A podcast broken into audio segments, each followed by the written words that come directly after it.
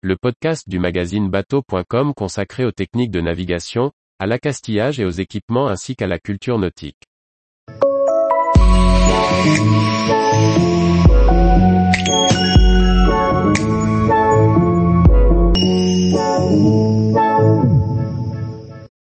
Vivre à bord, au port, faire le choix d'un mode de vie atypique. Par Julie Leveugle. Faire de son bateau son logement, en plein centre-ville. L'idée vous tente? Ce mode de vie alternatif présente évidemment des avantages et inconvénients. On vous en partage quelques-uns issus de notre propre expérience. Entre une vie en appartement ou en maison et une vie à bord, le contraste dépend vraiment du type de navire sur lequel on s'installe. Quand certains bateaux disposent d'espaces de vie très vastes, d'aménagements qui permettent d'utiliser douche et toilettes du bord, d'autres sont plus restreints ou obligent l'équipage à utiliser les sanitaires collectifs du port. Quand on habite dans un espace limité où l'on ne peut avoir que l'essentiel, il faut parfois opter pour la location d'un garage ou d'un local annexe, en parallèle de l'emplacement de port.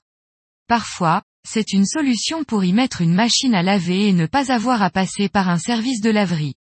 Sinon, à moins d'embarquer de l'électroménager spécifique à bord, la lessive et la vaisselle se font à la main.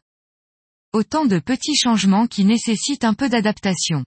Mais on s'y habitue normalement très bien, sans autant de contraintes que lorsqu'on vit au mouillage.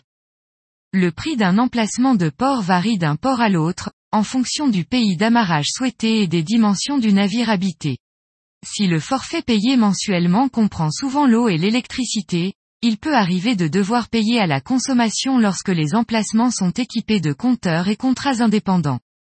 À ces charges, il faut ajouter les frais d'assurance, souvent obligatoires pour avoir le droit de laisser son bateau dans une marina, une boîte postale lorsqu'il n'y a pas la possibilité de recevoir son courrier à la capitainerie ou chez un proche.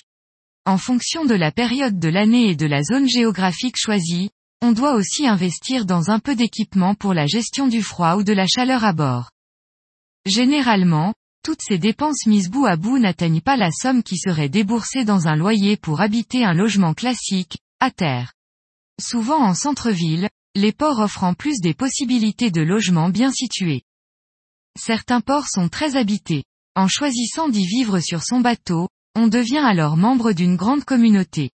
Les voisins parents et enfants partagent la même passion, chacun a de belles histoires de navigation à raconter et les conversations sont toujours passionnées. Il existe aussi une certaine solidarité entre résidents, on se prête outils, conseils et compétences, partage les trajets en voiture pour amener les enfants à l'école ou s'avitailler en gaz.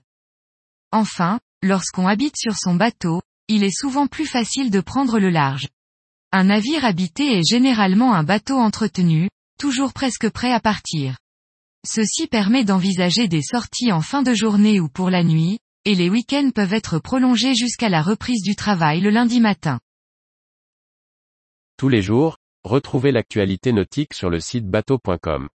Et n'oubliez pas de laisser 5 étoiles sur votre logiciel de podcast.